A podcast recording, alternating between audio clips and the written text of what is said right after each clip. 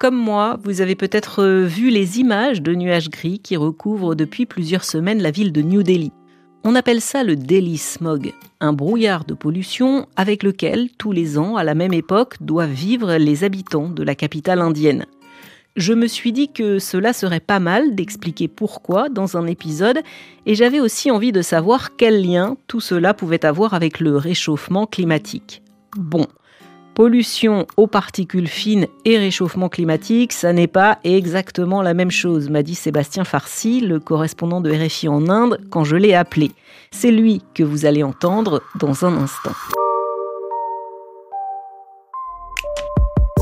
Ce qui m'a pas mal interpellé, outre cet épais nuage brouillard que traversent ceux qui circulent dans New Delhi, c'est un chiffre sur un capteur. La photo date du 2 novembre.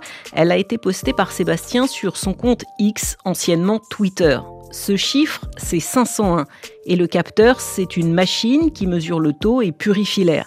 Sébastien explique en commentaire qu'il a la chance, contrairement à d'autres, d'avoir ce type d'équipement chez lui et qu'en temps normal, le maximum recommandé, tenez-vous bien, est de 15. Bonjour Sébastien. Bonjour Alexandra. Alors je veux bien que tu me racontes les circonstances de la prise de cette photo parce que ce ratio 501 pour 15, ça paraît assez dingue. À vrai dire, je me demande même comment on peut respirer. Eh bien, je revenais en fait de déjeuner. Euh, j'avais quitté mon bureau pour une heure et puis euh, bah, quand je reviens, euh, je rallume cette petite machine qui tourne en permanence derrière moi et qui purifie en effet cet air toxique qui nous entoure à New Delhi. Je rappuie sur le bouton et là, en effet, je vois la machine s'affoler. Elle part dans tous les sens. Elle envoie de l'air très très fort et puis d'un coup, après quelques secondes, eh bien le, le chiffre sort et en effet 501 c'était l'air actuellement, sachant que voilà, au-dessus de 100, déjà la machine s'affole. Là, on était dans, un niveau complètement euh, hallucinant. Et ça m'a fait très peur. On était euh, au début du pic de, pollution de cet automne. Et à ce moment-là, je ne comprenais pas pourquoi, à l'intérieur, alors que je suis censé être protégé assez loin de, la circulation, eh bien, euh, on pouvait être, souffrir de tout ça. Alors, des fois, les capteurs capte un petit peu de poussière, mais là, je ne pense pas que ce soit vraiment euh, cela. C'est juste qu'en effet, cette pollution, elle est invisible, elle est très fine. On parle d'une pollution en particules fines, et c'est là, c'est très important de comprendre que ça passe à travers les fenêtres ou à travers les interstices des fenêtres. Et ce qui est le plus dangereux, c'est que ça rentre dans nos poumons bien profondément. Et justement, moi j'ai entendu à la radio un habitant euh, dire, c'était assez fort, il disait, euh, c'est du poison qui rentre dans mon corps.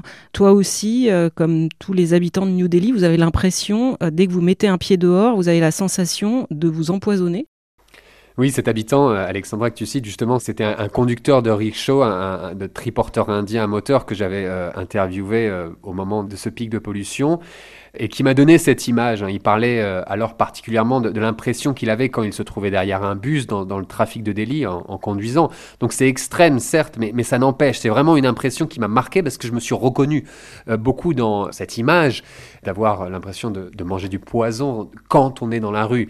C'est une gorge qui gratte, des poumons qui brûlent et surtout beaucoup de maux de tête dès qu'on est dans la rue et qu'on marche, comme si on avait pris une une sorte de gueule de bois. Et en fait, non, il est, il est juste midi et on a marché pendant une heure dans la rue, ou des fois j'étais justement en reportage, et on se retrouve avec ces mots-têtes qui sont vraiment les effets euh, premiers de la pollution, ceux qu'on peut ressentir, car il y a tout ce qu'on ressent pas, qui vont dans les organes et qui, petit à petit, peuvent vraiment affecter notre santé. Mais oui, au quotidien, notre vie change, on, sort très peu, il est dangereux de faire même du sport en plein air, parce que bien sûr, on s'active, on ouvre nos poumons quand on fait ça.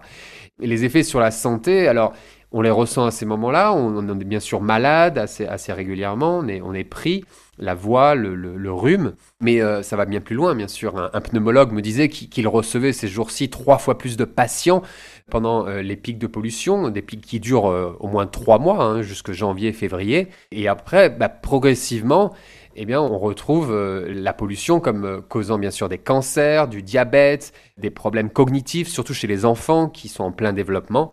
Euh, en moyenne, ces jours-ci, on est à 400 microns par mètre cube. Donc, c'est la mesure des particules fines. 400 à New Delhi. La moyenne annuelle à New Delhi, c'est 90. En comparaison, à Paris, ces jours-ci, vous êtes à 5. En heure de pointe du matin.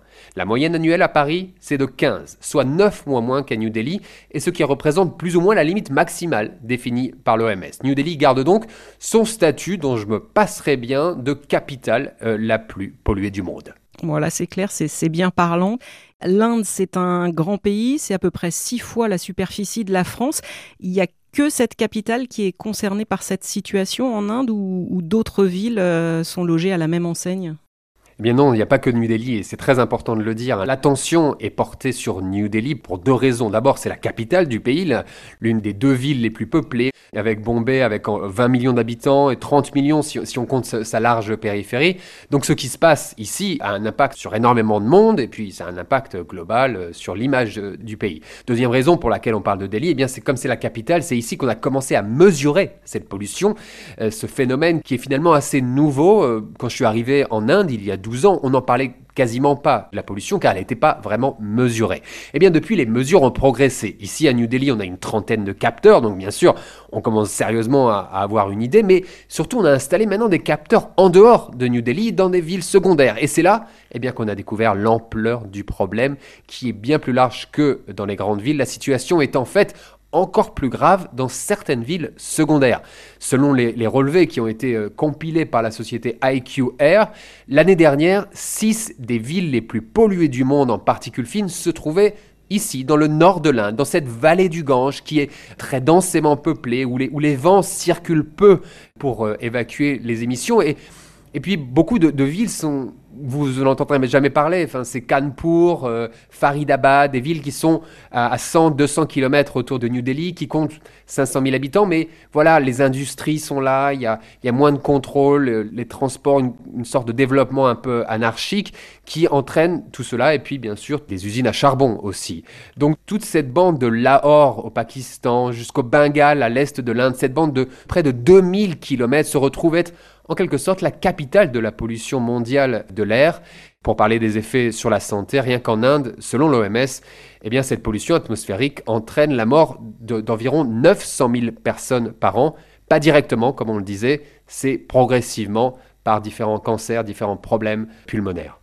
Sébastien, tu me dis que quand tu t'es euh, installé en Inde pour travailler, euh, cette pollution atmosphérique, euh, on en parlait moins, peut-être qu'elle existait déjà. En tout cas, ça fait quelques années que tous les ans, à la même époque, on voit hein, ces images de, de brouillard sur New Delhi. Dans notre jargon journalistique, nous on appelle ça un marronnier. Les causes, ce sont toujours les mêmes au fil des années ou ça a évolué? Oui, c'est principalement les mêmes qui à chaque fois reviennent et qui créent ces pics de pollution. On parle principalement des émissions de véhicules, et c'est pas rien, car ici, rien qu'à New Delhi, il y a 10 millions de véhicules. Euh, les chantiers de construction, c'est un pays qui est en plein développement, énormément de construction de bâtiments dans les grandes villes qui se développent. Euh, ça émet beaucoup de poussière. Les différentes industries aussi, qui sont autour de New Delhi et puis dans cette région, ainsi que les centrales à charbon principale euh, source de production d'électricité, c'est le charbon, ainsi que, enfin, à, cette saison, principalement, les feux organiques, particulièrement les feux de brûlis. Ce sont les champs agricoles des régions voisines où les, paysans eh bien, brûlent rapidement leur chaume pour pouvoir passer à, à, une récolte suivante derrière. Et ça, ça émet énormément de poussière, surtout à cette saison hivernale. Et là, ça envoie toute cette poussière sur le nord de, l'Inde, sur New Delhi, et ça fait doubler euh, la pollution pendant trois semaines environ, de octobre à novembre. Il faut rajouter un phénomène ponctuel, et là, pour le coup, vraiment, c'est les hommes qui le créent, ce sont les millions de pétards et de feux d'artifice qui sont tirés pendant la fête des Lumières, ce qu'on appelle Diwali, la fête hindoue des Lumières. C'est justement au début novembre, au moment où il faudrait pas le faire, quand on a déjà énormément de pollution, eh bien, la fête des Lumières, ils considèrent que voilà, il faut faire ces feux d'artifice, ces pétards. On sait que ça crée juste la goutte d'eau en plus qui fait déborder tout le vase des poumons des gens. Ça dure pendant une semaine, ça continue plus ou moins euh, ces jours-ci. Ça empire une situation qui était déjà catastrophique. C'est-à-dire que les sources de ces émissions, elles existent plus ou moins toute l'année, hein. les voitures, les industries, le charbon, mais on en parle plus particulièrement maintenant, les pics sont forts à ce moment-là à cause du climat. C'est que justement quand on rentre dans l'hiver, le ciel se rabaisse, on le voit bien, et ça condense, ça rabaisse toutes ces émissions, et il n'y a plus de vent pour les évacuer, alors que d'habitude il y a la mousson, puis d'autres vents qui évacuent euh, cette pollution. Donc, ces mêmes émissions, eh bien aujourd'hui, elles stagnent sur les villes et elles partent pas. Et donc on se retrouve euh, emprisonné euh, avec cet air complètement toxique. Donc voilà, il y a tout un mélange de facteurs qui rendent cette pollution assez difficile à combattre, en dehors du fait qu'il n'y a pas vraiment de politique nationale pour la combattre. Pour l'instant, c'est encore considéré comme un problème de riches par rapport au problème de la moitié ou plus de la moitié de la population qui lutte pour survivre au quotidien, avoir un, un travail, avoir assez pour vivre, pour se loger et pour se nourrir. La pollution atmosphérique, c'est encore pas un sujet très politique, donc euh, les politiciens ne s'en préoccupent pas énormément. Bon, le climat, c'est aussi ce qui m'intéressait évidemment dans cet épisode. Moi, j'ai pas pu m'empêcher de faire le lien. J'imagine que cette pollution qui là est liée aux particules fines, elle contribue aussi forcément au réchauffement climatique et au fait que l'Inde figure dans le top 3 des, pays les plus pollueurs de la planète. Oui, tout à fait. Hein. Alors, les deux pollutions ont un rapport, mais elles sont pas les mêmes. Il y a des liens euh, qu'il faut faire, mais il faut faire attention à comment on les fait. D'abord, la pollution en particules fines, elle a certaines causes qui n'ont pas ou peu d'impact direct sur le réchauffement climatique, comme les poussières des chantiers de construction, par exemple, ou à moindre mesure, les fumées des champs agricoles. Ça nous intoxique, nous, mais ça n'a pas ou peu d'impact sur ce réchauffement climatique. Par contre, il y en a d'autres, des émissions qui créent de la particule fine, qui, nous font mal à nous, à nos poumons, et qui font aussi mal à la planète. On parle bien sûr des émissions des voitures thermiques qui sont mauvaises. Les fumées des centrales à charbon, pareil, ça émet du CO2, ça émet des poussières. Donc, euh, dans ces cas-là, les, deux combats doivent être euh, menés en parallèle.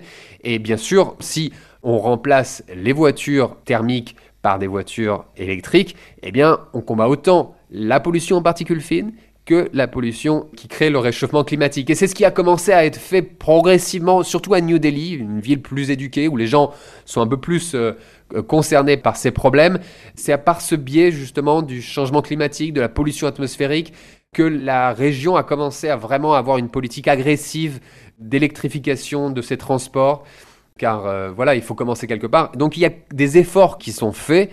Et il faut le dire, à New Delhi en particulier, la pollution en particules fines a commencé à baisser et peut aussi avoir des effets positifs sur, à terme, eh bien, le changement climatique en tant que tel. Bon, il y a quand même euh, euh, quelques bonnes nouvelles, c'est plutôt bon signe. En tout cas, tout ça, évidemment, il va en être question. Ce sera à la fin du mois de novembre. Les chefs d'État et de gouvernement euh, se donnent rendez-vous à Dubaï, aux Émirats arabes unis, pour la COP 28. L'an dernier, c'était en Égypte, à Sharm el-Sheikh, pour la COP 27. Le Premier ministre indien, Narendra Modi, il ne s'était pas déplacé. Est-ce que on sait d'abord s'il va y aller cette année à la COP? Et est-ce qu'il y a déjà un plan qui serait euh, annoncé, euh, des, prémices d'engagement?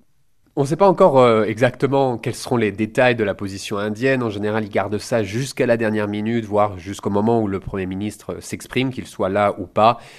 surtout en Inde, en ce moment, il y a une, personnification de la politique et donc tout doit être annoncé par le Premier ministre. Mais en tout cas, ce qu'on voit, c'est progressivement une position qui, qui est celle-ci. L'Inde considère en tant que pays encore en quelque sorte en développement comme un pays qui n'est pas responsable des émissions historiques, et c'est le cas, hein, encore une fois, aujourd'hui encore, un habitant indien émet deux fois moins de gaz à effet de serre qu'un Français, trois fois moins qu'un Chinois, sept fois moins qu'un Américain. Donc les engagements que l'Inde a pris euh, depuis la COP 21 de Paris en 2015 n'étaient pas les mêmes que les pays euh, du Nord son objectif affiché était de euh, réduire les émissions, non de manière absolue comme les pays occidentaux, mais de manière relative. Comme nous sommes en développement, nous, devons nous développer euh, très fortement, donner l'électricité à tout le monde et tout ça. Par contre, l'engagement est de dire nous allons émettre moins euh, d'émissions par nouveau point de PIB. Et cela a été plutôt réussi jusqu'à présent. on, voit que l'Inde a réduit d'un tiers le taux euh, d'émission par point de PIB. D'autres euh, politiques assez intéressantes ont été lancées, énormément de panneaux solaires ont été installés, une capacité de production solaire qui a été multipliée par 10 en 8 ans. Donc tout ça, on voit vraiment une tendance. Et puis, à la COP 27 et 26 des, deux dernières années, de nouveaux engagements vraiment pour encore accélérer l'installation d'énergie solaire, pour la monter à 7 fois plus forte qu'aujourd'hui, pour intensifier encore la réduction par point de PIB. Et pour la première fois, eh bien, euh, on a entendu il y a deux ans que l'Inde s'engageait d'ici à 2030 à réduire de manière absolue, ces émissions, équivalent de 1 milliard de tonnes, c'est beaucoup, ça reste que 2% des, des émissions pour l'instant, mais ça montre que l'Inde accepte de rentrer dans ce jeu, de réduire de manière absolue. Elle a même été, comme les autres grands pays, à se fixer un objectif de neutralité carbone qui est bon à 2070, donc encore loin de la France qui est à 2050 et, la Chine qui est à 2060. Mais voilà, on a une ligne de route qui est peut-être encore trop timide, mais en tout cas, c'est encourageant car pour arriver à tout cela, l'Inde devra réduire fortement et rapidement l'utilisation de charbon, qui est vraiment le nerf de la guerre pour que l'Inde ait un impact sur le climat, car aujourd'hui encore, eh bien, les deux tiers de l'électricité en Inde est produite à base de charbon, et c'est ce charbon qui produit énormément de gaz à effet de serre, qui pollue aussi l'air et affecte la santé des habitants. Donc c'est vraiment là-dessus qu'il va falloir insister. Ça va pas être facile, mais c'est un enjeu crucial. Et l'Inde semble être en voie de remplacer le charbon par le solaire, entre autres, pour progressivement réduire eh son impact sur le climat. Et on sait que les discussions euh, sont compliquées sur le climat dans ce type de rendez-vous. J'en avais déjà parlé euh, à deux reprises dans, dans Témoins d'actu. Deux épisodes euh, coulisses de COP. D'ailleurs, je glisserai les liens dans la page dédiée du, podcast. Merci Sébastien d'être venu me raconter tout ça. Je sais que tu peux rallumer ton purificateur d'air qui fait un, un, peu de bruit pour l'enregistrement. Au moins, tu pourras respirer. Ouais, ouais, je l'ai enlevé justement pour pas qu'on ait une soufflerie de machine derrière moi. Mais bon, donc peut-être qu'il va cette machine va se rallumer avec, euh, encore une fois, une crise, une ambiance euh, pour euh, essayer de rattraper, repurifier l'air. Mais bon, c'était mieux pour l'enregistrement, donc voilà, je l'ai arrêté pour quelques instants. Merci beaucoup Sébastien, à bientôt. Merci Alexandra. Et merci à vous d'avoir écouté cet épisode. S'il vous a plu, n'hésitez pas à le partager, ça donne encore plus de visibilité à ce podcast et je vous dis à très vite.